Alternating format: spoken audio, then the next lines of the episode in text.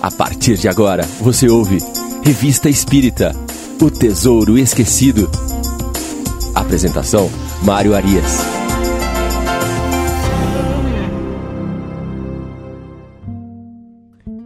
Olá, amigo ouvinte da Rádio Idefran. Eu sou Mário Arias e este é o programa Revista Espírita O Tesouro Esquecido. Caminhamos juntamente com Allan Kardec na saga que foi a construção da doutrina espírita, através da análise dos artigos da Revista Espírita. Nosso programa de número 26 caminha pelo mês de julho de 1858. No programa passado, iniciamos a análise do artigo O Tambor de Berezina. Este artigo está localizado no bloco da Revista Espírita destinado a palestras familiares de além-túmulo. Neste bloco, Kardec nos traz comunicações extremamente interessantes ocorridas na Sociedade Espírita de Paris. Lembrando que Kardec nos informa que essas comunicações de espíritos ordinários, como ele chamou, espíritos comuns, são muito instrutivas, porque nos trazem, além de confirmação daquilo que está é, embutido na doutrina espírita, nós temos também uma visão da vida desses espíritos no plano espiritual. Podemos perceber através dessas comunicações as suas sensações, o seu entendimento, o seu conhecimento a respeito da evolução espiritual. Enfim, sempre através desses diálogos nós conseguimos extrair ensinamentos bastante interessantes. Este artigo, aqui citado, que nós começamos a avaliar no programa passado, faz parte desse conjunto de diálogos que trazem consigo grandes ensinamentos. Trata-se da comunicação do espírito de um militar cujo trabalho era ser tambor. O militar tambor é aquele que transmite a partir do som os comandos dos oficiais. Então ele atua no campo de batalha com um tambor, fazendo os sons e cada som que ele emite transmite às tropas que estão ali naquela batalha uma determinada ordem. Esse oficial, esse, esse, na verdade esse soldado, ele se identifica como Célima. Nascido em Paris, ele teria servido sob o comando de Napoleão Bonaparte, atuou na Batalha de Berezina, na Rússia, e desencarnou aos 45 anos, de fome e frio no campo de batalha. Ele informa que ele não desencarnou nesta Batalha de Berezina mas ele ali combateu. A comunicação se deu através de uma série de reuniões onde o espírito começa a se manifestar a partir de batidas na madeira. Depois ele vai passar a executar fenômenos físicos, como suspensão dos móveis, arranhões, etc. Depois ele começa a se comunicar com os participantes daquela reunião pela tipologia. A tipologia é a comunicação baseada em batidas. Essas batidas elas representam muitas vezes letras do alfabeto ou então respostas como sim ou não. Então essa foi a primeira forma que esse espírito encontrou de se comunicar com aquelas pessoas que estavam ali participando daquelas reuniões. Posteriormente, ele passa para a psicografia, uma metodologia muito mais rápida de comunicação e ele começa então a confirmar as informações que ele havia dado anteriormente pela tipologia. E ele traz esta comunicação que nós estamos aqui estudando, muito rica do ponto de vista do estudo. A partir dessa comunicação, Kardec menciona pela primeira vez o espírito de verdade. O espírito de verdade é identificado como o governador do planeta, que preside o movimento de regeneração da Terra. No programa anterior, nós destacamos algumas referências na própria revista espírita a respeito deste, que é o espírito mais importante da codificação. Nós convidamos então aos ouvintes que não acompanharam o programa anterior que ouçam através do nosso canal do YouTube. Basta ir no canal do Idefran do YouTube e ali você vai encontrar todos os episódios do Revista Espírita O Tesouro Esquecido. Também está disponível o nosso programa em formato de podcast no Spotify. Muito bem, Nós seguiremos então com a segunda parte deste artigo, bastante interessante, que é o tambor de Berezina. Na pergunta ali 22 até a pergunta 26, é, esse espírito vai falar da sua condição como desencarnado e do entendimento que ele tem do seu processo evolutivo. Pergunta número 22. Qual a que preferes, tua existência atual ou a vida terrena? Prefiro a existência do espírito à do corpo. Por quê? Porque estamos bem melhor do que na terra. A terra é um purgatório e todo o tempo que aí vivi, sempre desejei a morte. Pergunta 24. Sofres em tua nova condição? Não, mas ainda não sou feliz. Ficarias satisfeito se tivesses uma nova existência corpórea? Sim, pois sei que devo elevar-me. Quem te disse isso? Eu bem o sei. Então, nesse conjunto de perguntas e respostas aqui, esse espírito vai demonstrar o conhecimento da sua condição original de espírito. E, portanto, ali ele compreende que a sua situação natural é a da erraticidade, é fora do corpo físico. Porém, é interessante que ele também compreende a necessidade da encarnação para o processo de elevação do seu espírito. E ele vai fazer essas constatações de uma forma muito natural, muito intuitiva. Né? Quando na pergunta 26 ali, eles questionam: quem te disse isso? Que você precisa de reencarnar para se elevar? E ele diz: eu bem o sei. Então não é algo que lhe foi ensinado pela resposta que ele deu aqui. Ele simplesmente sabe, o seu espírito sabe que para o processo de evolução ele precisa de reencarnar. Ele precisa de novas provas na no plano terreno para que ele possa galgar os degraus da sua elevação. A entrevista segue então explorando a forma e a sensação dos espíritos. Ele vai tentar compreender como é que esse espírito se sente no plano espiritual e como ele vê a sua forma, como é que ele se apresenta, como é que ele se enxerga. Pergunta 28. Vês outros espíritos ao teu redor? Sim, muitos. Como sabes que são espíritos? Entre nós, vemo-nos tais quais somos. Com que aparência os vês? Como se podem ver espíritos, mas não pelos olhos. E tu, sob que forma estás aqui? Sob a que tinha quando vivo, isto é, como tambor. E vês os outros espíritos com as formas que tinham em vida? Não, nós não tomamos uma aparência senão quando somos evocados. Fora disso, vemo-nos sem forma. Tu nos vês claramente como quando vivias? Sim, perfeitamente. É pelos olhos que nos vês? Não. Temos uma forma, mas não temos os sentidos. Nossa forma não é senão aparente. E aí, Kardec vai fazer uma observação. Seguramente os espíritos têm sensações, pois que percebem. Do contrário, seriam inertes. Mas as suas sensações não são localizadas, como quando tem um corpo. São inerentes a todo o seu ser. Esse é um ponto importante dessa comunicação também. Porque o espírito vai dar aqui várias informações, ainda que de forma intuitiva, que ele não seja um espírito que ele tem a condição de dar explicações mais profundas, ele vai nos mostrar algumas coisas que Kardec já havia comentado, tanto na revista Espírita, quanto aqui neste momento, em 1858, também no Livro dos Espíritos. Ele vai nos mostrar ali que a forma do perispírito, esta forma que a gente é, concebe o perispírito normalmente como a última encarnação, é, a última experiência daquele espírito, ela se dá quando tem necessidade.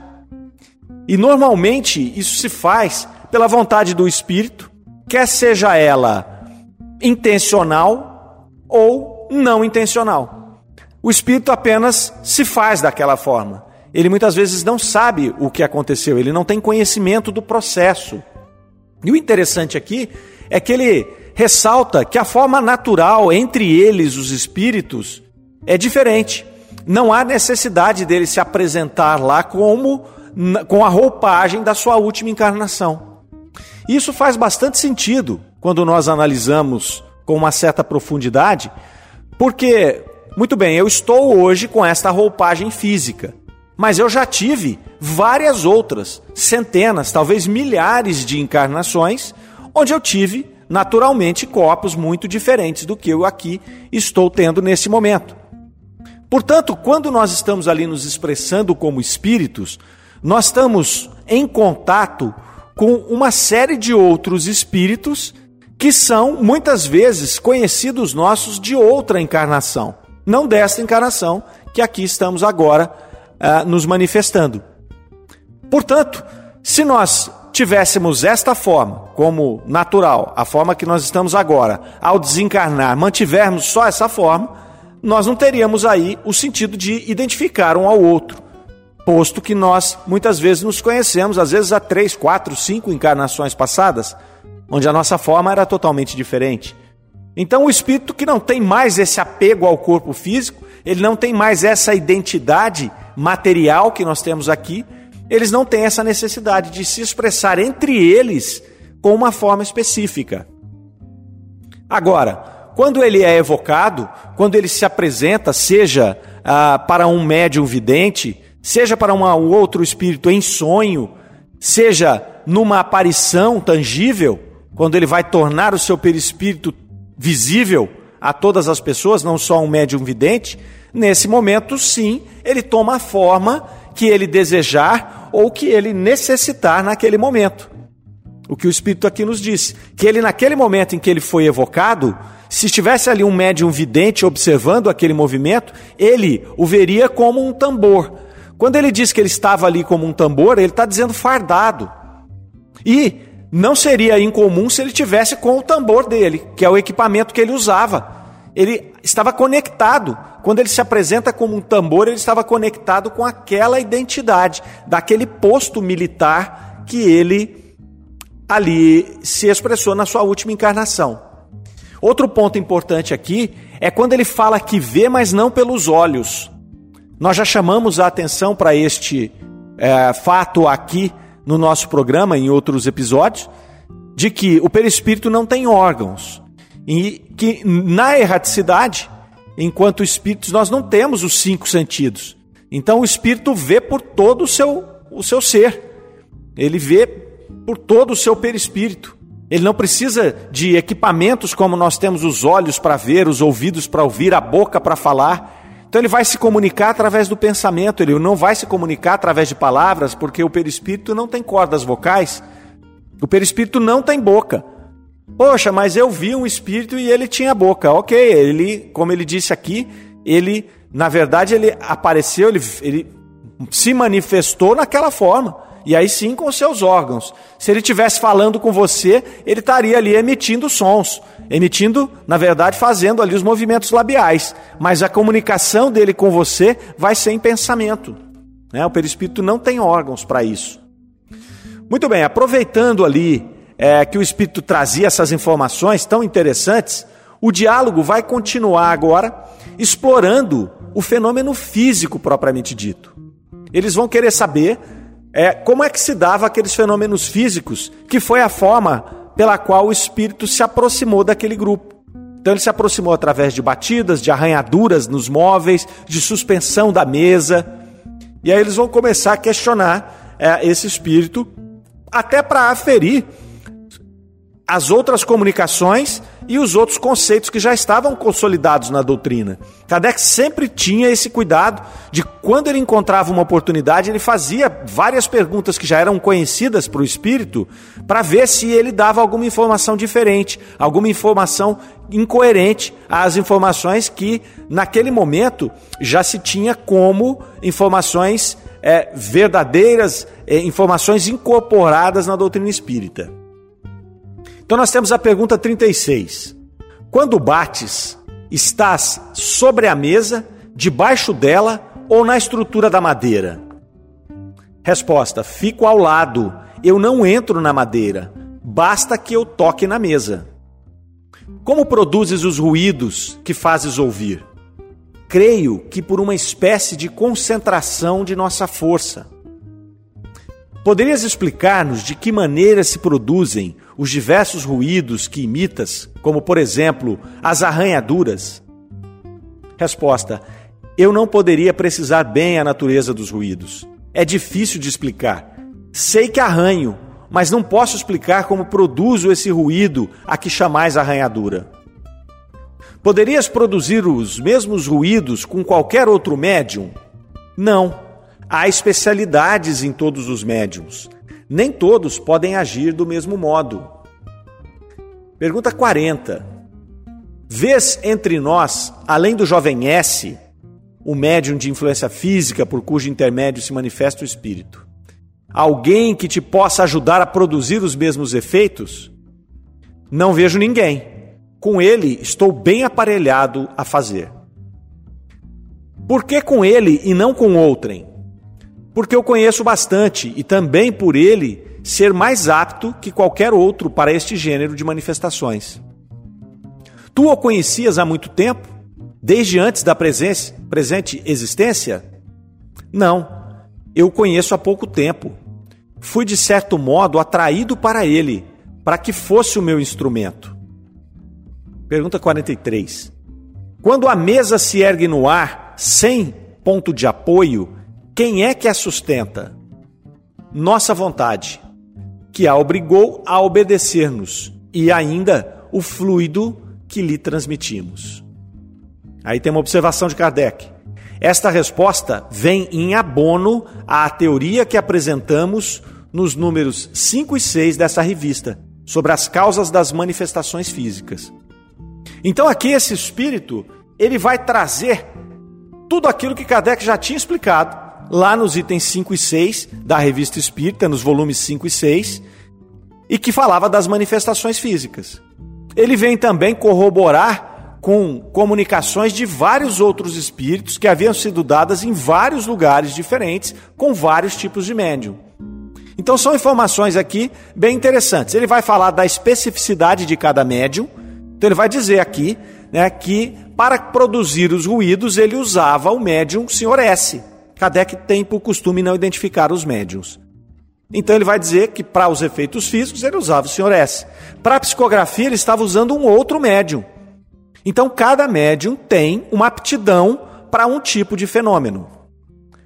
Outra coisa importante que ele vem nos trazer aqui, que já era, é, já foi falado nesses outros episódios aqui da, da revista, é a respeito de como se dá o processo, de que o espírito não levanta a mesa. Na verdade, ele emite os seus fluidos para a mesa e comanda a mesa através do seu pensamento, como se fosse ali a mesa, como se a mesa estivesse animada, como se a mesa ganhasse vida e respondesse aos pensamentos do espírito. Então, para isso, ele faz o quê? Ele junta os fluidos dele, que é um espírito batedor, com os fluidos do médium de efeitos físicos ele satura a mesa com esses efeitos e faz com que essa mesa tenha uma vitalidade. É como se ela tivesse um princípio vital ali. Então aqui ele vai trazer esses, essas informações.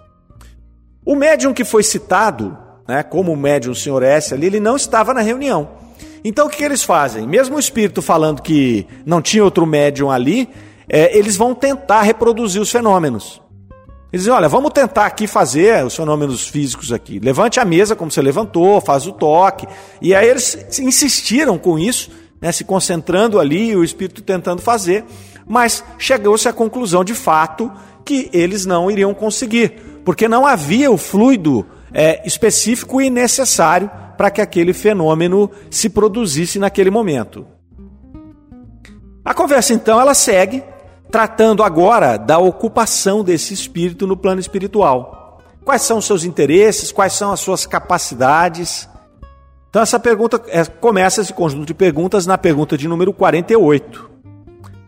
De que te ocupas em tua existência de espírito, de vez que certamente não passas o tempo a bater? Muitas vezes tenho missões a cumprir.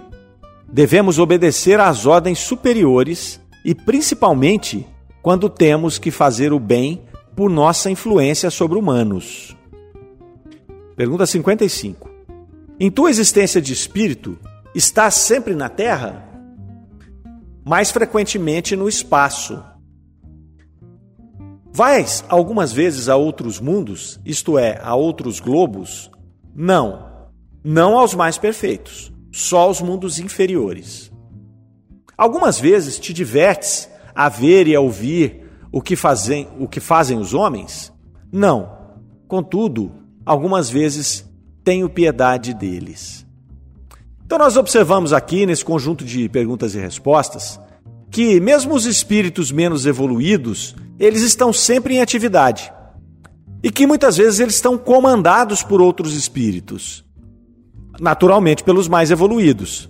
Aqui nesse exemplo, no programa passado, nós mencionamos que na primeira parte dessa comunicação que nós avaliamos, esse espírito vem nos dizer que ele estava ali sendo comandado pelo próprio espírito de verdade, que é o governador do planeta, que é o espírito mais importante da doutrina espírita. Então ali ele se apresenta com um propósito. Apesar dele vir como um espírito batedor, que vai produzir efeitos físicos, e nós sabemos que este tipo de espírito é um espírito de classe inferior, porque os espíritos mais evoluídos, eles não se detêm nessas atividades. Ele tinha um propósito ali, ele estava sendo coordenado. Esses efeitos físicos, eles tinham um propósito muito objetivo, que era de instruir, era de conduzir esse processo de comunicação desse espírito, que começa nessas manifestações físicas e vai evoluindo então ele começa só fazendo os barulhos, evolui para a tipologia, em um diálogo, onde aquele espírito que antes só fazia os efeitos físicos passa a se comunicar através das batidas, respondendo sim, não, respondendo através das batidas, é, formando letras e formando frases. Depois ele avança para a psicografia, e aí vem trazer essas informações importantes aqui que vão. É, nos trazer luz a uma série de situações que, novamente, já eram conhecidas, mas que necessitavam de confirmação, de tão espetaculares que eram. Nós estamos falando aqui da comunicação do plano espiritual com o plano material. Se até hoje nós temos, em, é, em muita medida, incredulidade com relação a isso, nós, os próprios espíritas, muitas vezes nos apresentamos incrédulos com relação aos fenômenos, de comunicação do mundo espiritual com o mundo material. Imagine os, os, materialistas, os não espíritas, mesmo os religiosos, nossos irmãos que professam outras crenças, eles não admitem essa comunicação. Eles não admitem a continuidade da vida como nós espíritas, né, ou como os espiritualistas, na sua grande maioria, admitem, que é uma continuidade através de reencarnações. Muitas das religiões convencionais elas acreditam na ressurreição. Ou seja, se eu estou aqui hoje, encarnado como Mário, esta, nessas, na, em muitas dessas religiões, é, é a minha primeira e única encarnação. A partir do momento em que eu desencarno, eu fico muitas vezes, quando não vou para o céu, para o inferno, eu fico num purgatório, em algum lugar ali, esperando o momento da ressurreição. E quando eu vier a ressuscitar, eu continuarei a minha existência da mesma forma como eu deixei aqui nesse momento em que eu estou. No meu caso, como Mário. Obviamente, as doutrinas espiritualistas, as orientais, muito mais antigas que a doutrina espírita, e depois a doutrina espírita, vem nos trazer outro conceito. Vem nos trazer que nós somos criados simples e ignorantes, com o objetivo de evoluir, e que nós vamos alcançando essa evolução através das nossas experiências corporais. Começando lá nos reinos mineral, onde nós ali capturamos né, as experiências de atração e retração, passando pelo reino vegetal, onde o nosso princípio espiritual, ainda não podemos chamar de espírito, porque nós ali naquele momento, né, no vegetal, como no exemplo, eu ainda não tenho uma identidade definida, eu não tenho a consciência da minha identidade. No momento em que eu estou lá me expressando como um princípio espiritual em um vegetal, eu estou ali fazendo os primeiros contatos com o mundo exterior, irritabilidade, busca por é, alimentos através do solo, através da captação da água, fotossíntese Então, nesse momento ali, o princípio espiritual, ele vai acumulando este contato com a natureza, esse contato com o meio em que ele vive. Depois nós passamos para os animais e vamos ter várias encarnações no mundo animal, onde nós já vamos ter ali a interação com outros seres da nossa espécie e de outras espécies, a luta pela sobrevivência, o cuidado com a prole. Toda uma série de características que vão formando, preparando esse princípio espiritual, que vai depois de concluída a sua passagem pelo reino animal, passar a ter outras experiências, ainda no plano animal, mas em outros mundos mais evoluídos, com animais que nós sequer conhecemos a sua característica, muito mais evoluídos do que aqui os nossos primatas, que são os mais evoluídos que nós conhecemos. E ali nesse momento, vai se operar em nós a grande modificação, onde nós poderemos aí sim nos intitular espíritos com E maiúsculo, onde nós teremos ali já o livre-arbítrio, a consciência de nós mesmos, e a partir daí nós temos a condição de vir acumulando outras experiências, de fazer escolhas entre o bem e o mal, porque até então imperava em nós apenas o instinto. Aqui nós já começamos a trabalhar com a inteligência, e aí a inteligência vai operar em nós através do livre-arbítrio, onde nós faremos escolhas e essas escolhas vão determinar o nosso caminho evolutivo. Mais longo ou mais curto. Todos nós chegaremos a espíritos puros. Então nós saímos de simples ignorantes e vamos a espíritos puros nesta escalada evolutiva. E é isso que esse espírito vem trazer para nós aqui. Ele vem trazer que ele tem em si esta consciência de que ele está em processo de evolução. Ele vem trazer que ele conhece esse processo e sabe que ele precisa da reencarnação para poder dar sequência nesse processo. E é interessante aqui, nesta pergunta de número 57, que nós lemos há pouco, quando ele vai dizer: a pergunta é: algumas vezes te divertes a ver e a ouvir o que fazem os homens? E ele responde: Não. Contudo, algumas vezes tenho piedade deles. Por que, que esse espírito inferior, que veio aqui é, até confessar a sua condição de espírito inferior, porque ele diz aqui em certa altura dessa comunicação que ele não fazia nada que não fosse cuidar do seu corpo físico, da matéria, ele gostava de beber, ele gostava de excessos. Por que, que ele vem aqui para nos ajudar, comandado por espíritos superiores, e ele se apieda de nós. Porque ele sabe exatamente que quando nós estamos cometendo um erro, nós vamos ter que reparar este erro, assim como ele está fazendo. Então, é bacana, é interessante, porque ele, quando ele estava encarnado, ele não tinha essa empatia, ele não tinha essa preocupação, ele estava aqui absorvido pela matéria, simplesmente seguindo sua vida, igual a esmagadora maioria de nós mesmos aqui no planeta Terra um planeta de expiações e provas. Mas ao desencarnar, ele entra naquele processo de sofrimento que ele falou aqui hoje, nós comentamos no começo do programa, em que ele sabe que ele é mais feliz no plano espiritual do que no plano terreno, que este é um plano de, é, na sua grande maioria das vezes, um plano de sofrimento, que é através do sofrimento que nós, espíritos encarnados, vamos evoluir.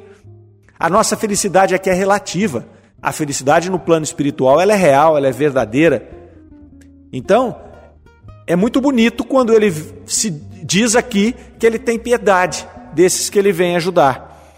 Principalmente se nós observarmos, mais uma vez, que trata-se de um espírito ainda com um pouco, é, pouca elevação espiritual. E aí Kardec vai trazer uma observação, que ele vai fechar esse artigo ali. Ele vai dizer: como se vê, este espírito é pouco adiantado na hierarquia espírita. Ele próprio reconhece sua inferioridade. Seus conhecimentos são limitados, mas tem bom senso, sentimentos louváveis e benevolência. Como espírito, sua missão é muito insignificante, pois desempenha o papel de espírito batedor para chamar os incrédulos à fé. Suas respostas têm a simplicidade da ignorância, mas, embora não tenha a elevação da linguagem filosófica dos espíritos superiores, nem por isso são menos instrutivas.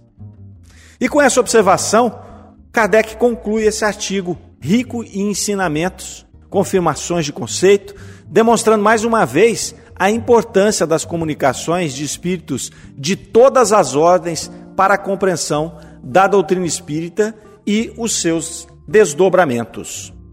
E nós, assim, meus amigos, vamos também encerrando mais um episódio do nosso programa. Nós agradecemos a companhia de todos, rogamos a Deus que os senhores tenham uma iluminada semana e que estejam conosco, estudando a doutrina espírita na próxima semana. Você ouviu? No próximo Revista episódio Espírita, do Revista o Tesouro Espírita, Esquecido. Tesouro Esquecido. Fiquem com Deus. Um grande abraço.